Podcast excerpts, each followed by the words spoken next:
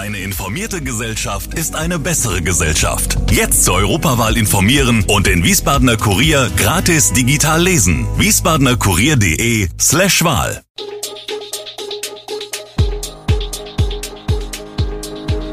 Gude, unser morgendliches News Update. Das Wichtigste aus Wiesbaden für Sie im Überblick. Guten Morgen aus Wiesbaden an diesem 1. Februar. Ansturm auf Wiesbadener Standesamt, bekommt Hessloch ein Neubaugebiet und nach Schüssen auf Polizisten noch viele Fragen offen. Das und mehr hören Sie heute im Podcast.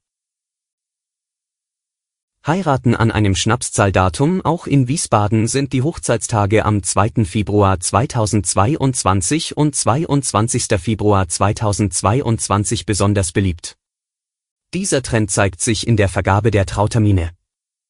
Für den 2. Februar hat das Standesamt die Termine von ursprünglich 10 auf 15 aufgestockt. Denn dieser Tag fällt auf einen Mittwoch, an dem die Standesbeamten für gewöhnlich nur halbtags Hochzeitspaare trauen. Normalerweise finden im Standesamt dienstags keine Trauungen statt. Doch da der 22. Februar als Hochzeitstag so beliebt sei, bietet das Standesamt an diesem Tag zusätzlich 15 Termine für zukünftige Ehepaare an, berichtet Veronika Klaus, Leiterin des Wiesbadener Standesamtes.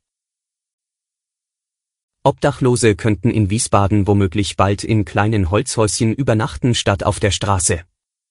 Es handelt sich vor allem um die hartnäckigen, also Menschen, die die kostenfreien Übernachtungsangebote der Stadt im Winter nicht annehmen wollen, erklärt Matthias Röhrig, der Leiter der Teestube des Diakonischen Werks.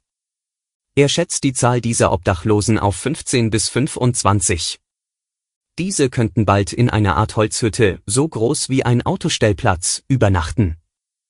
Die Einzelhändlerin Bettina Weiler, die jährlich das Obdachlosenessen in Wiesbaden organisiert und in engem Kontakt mit Röhrig steht, hat vor kurzem die Initiative ergriffen, sie will dreimal zwei Meter große Häuschen mit Rädern über Spenden von einem Schreiner bauen lassen und zum Beispiel an wohnungslose Alte und Kranke vergeben.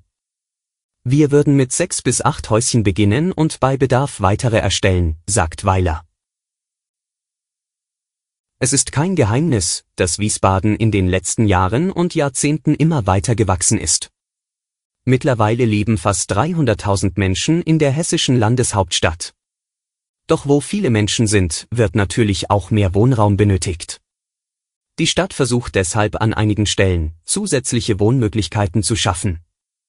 Doch besonders im Bereich Stadtmitte und in den zentralehren Stadtteilen sind Optionen zur Nachverdichtung und freie Flächen begrenzt. Auch deshalb bekommt der Wiesbadener Osten eine zunehmend wichtigere Bedeutung. Fernab vom Ostfeld, das seine ganz eigene Tragweite und Raum für Diskussionen besitzt, rücken auch die östlichen Vororte verstärkt in den Fokus der Stadt. So auch Hessloch. Erst kürzlich wurde der Ortsbeirat des kleinsten Wiesbadener Stadtteils informiert, dass sich das Stadtplanungsamt ein Neubaugebiet um Hessloch vorstellen könnte. Über den Zeitpunkt und die Größenordnung sei jedoch noch nichts gesagt worden, es ging lediglich um ein erstes Abtasten und um mögliche Voraussetzungen, die für eine Projektentwicklung vorliegen müssen, erzählt Thorsten Schmidt, der für die FLH im Ortsbeirat sitzt. GW 1798F Diese Kennzeichnung trägt seit vergangenem Frühjahr die erste Wölfin im Rheingau-Taunus-Kreis, die nach jahrhundertelanger Abwesenheit der Raubtierart in Rüdesheim gesichtet wurde Seitdem konnte sogar ein fünfköpfiges Rudel nachgewiesen werden. Was Naturschützer freut, bereitet Weidetierhaltern Sorge. Vor gut neun Monaten riss die Wölfin einen Hirsch in Rüdesheim.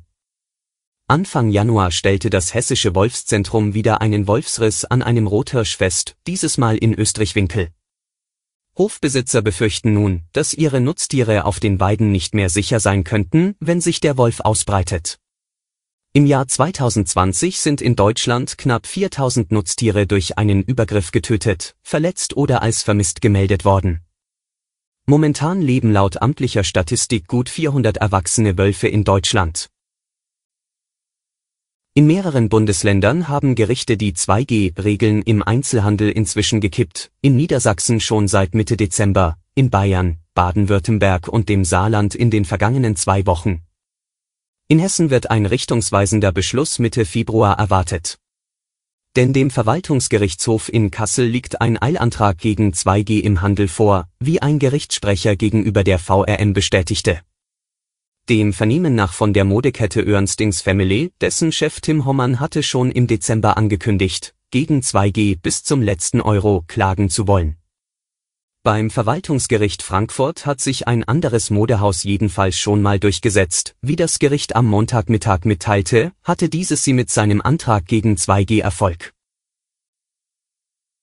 Im Fall der tödlichen Schüsse auf zwei Polizisten in der Pfalz bei Kusel sind trotz zweier Festnahmen noch viele Fragen offen. Die Fahndungsmaßnahmen werden fortgesetzt, weil nach Polizeiangaben nicht ausgeschlossen werden kann, dass es weitere Mittäter gibt. Am heutigen Dienstag wollen sich die Ermittler in Kaiserslautern zum aktuellen Stand äußern. Am frühen Montagmorgen waren eine 24 Jahre alte Polizeianwärterin und ein 29 Jahre alter Oberkommissar bei einer Verkehrskontrolle an einer Kreisstraße in der Pfalz in der Nähe der Kreisstadt Kusel erschossen worden. Die Beamten hatten nach Angaben aus Sicherheitskreisen zuvor per Funk gemeldet, in einem Fahrzeug sei totes Wild gefunden worden. Am Montagabend folgten die Festnahmen zweier Deutscher. Zunächst stellte sich ein 38-Jähriger, ein Wildhändler aus dem saarländischen Kreis Neunkirchen, der Polizei, nachdem sie öffentlich nach ihm gefahndet hatte.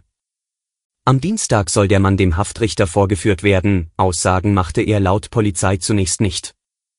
In dem Haus in Sulzbach wurde kurze Zeit später auch ein 32 Jahre alter Verdächtiger festgenommen. In welchem Zusammenhang er zu den Schüssen stehe, müssten die Ermittlungen ergeben. Auch er habe sich zunächst nicht zur Sache geäußert. Bei einer Durchsuchung seien unter anderem Waffen sichergestellt worden. Alle Infos zu diesen Themen und noch viel mehr finden Sie stets aktuell auf wiesbadener-kurier.de. Gude Wiesbaden ist eine Produktion der VRM von Allgemeiner Zeitung, Wiesbadener Kurier, Echo Online und Mittelhessen.de.